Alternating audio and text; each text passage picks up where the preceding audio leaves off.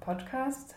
Sie hören den ersten Teil des Interviews mit Hendrik Draxler, Assistant Professor an der Open University der Niederlande und Experte im Bereich Recommender Systems for Learning. Ja, guten Tag, Herr Draxler. Vielen Dank, dass Sie sich die Zeit genommen haben, uns ein paar Fragen zum Thema Recommender Systems zu beantworten. Recommender Systems, also Empfehlungssysteme, kennt ja der normale Bürger am ehesten von zum Beispiel Amazon.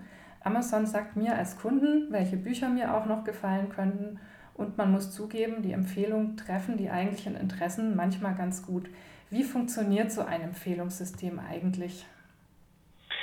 Ja, mit Amazon haben Sie natürlich ein sehr populäres Beispiel ausgewählt.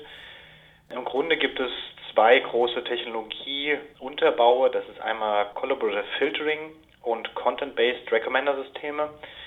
Die teilen die Technik in zwei unterschiedliche Ansätze auf. Beim Content-Based Approach ähm, werden halt sogenannte Metadaten oder Daten aus ihrem Profil genommen und dann über unterschiedliche Techniken verglichen mit dem Datenbestand, der jetzt bei Amazon zum Beispiel existiert.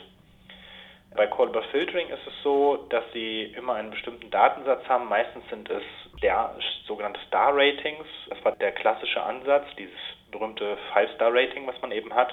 Und anhand dieser meinem Ratingverhalten an bestimmten Objekten werden dann Ähnlichkeiten anhand des Amazon-Datensatzes zum Beispiel untersucht. Also gibt es dann eine Ähnlichkeitsberechnung, sogenannte Similarity Measures.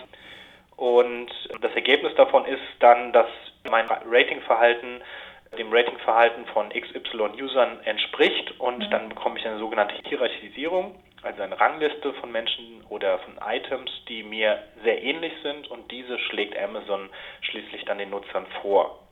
Das Ganze ist nicht trivial, also es gibt relativ viele Ansätze, das zu erklären. Es gibt sehr viele Techniken.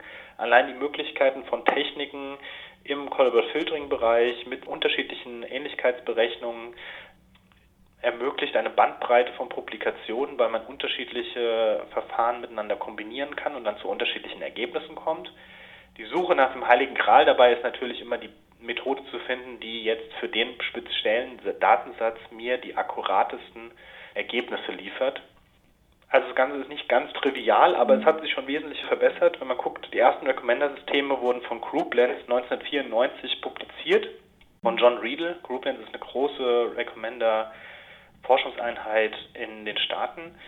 Da war es 1994 der erste Artikel. Und das Spannende ist, wenn man diesen Artikel liest, dann liest man eigentlich den Grundaufbau von diesem Artikel ist schon wie ein Artikel, wie er heute im Social Media oder Social Web stattfindet. Es gibt ein Überangebot von Informationen, dieses muss gefiltert werden oder kann gefiltert werden anhand dieser Ähnlichkeitsberechnung und dann kriege ich ein, eine Auswahl vom System vorgestellt für Inhalte, für die ich mich interessiere und erstaunlicherweise passt das oft auch zu den Dingen, die ich gerne aus diesem Informationsangebot haben möchte. Was halt der Unterschied zu 1994 ist, da wurden die Algorithmen noch händisch programmiert, entwickelt. Heutzutage gibt es viele Frameworks, die wir in der Forschung auch direkt einsetzen können. Da gibt es vom Apache-Projekt das berühmte Mahut-System. Das hat dann schon viele Algorithmen standardmäßig integriert und die Ähnlichkeitsberechnungen auch, sodass ich dann direkt ein Experiment durchlaufen lassen kann, mit einer Vorkonfiguration und verschiedene Algorithmen vergleichen kann, um letztendlich dann den bestperformenden Algorithmus für das Datenset zu finden. Neben dem Apache Mahut gibt es noch viele andere Ansätze wie LensKit, MyMediaLite. Also es ist ganz viel passiert in dem Bereich.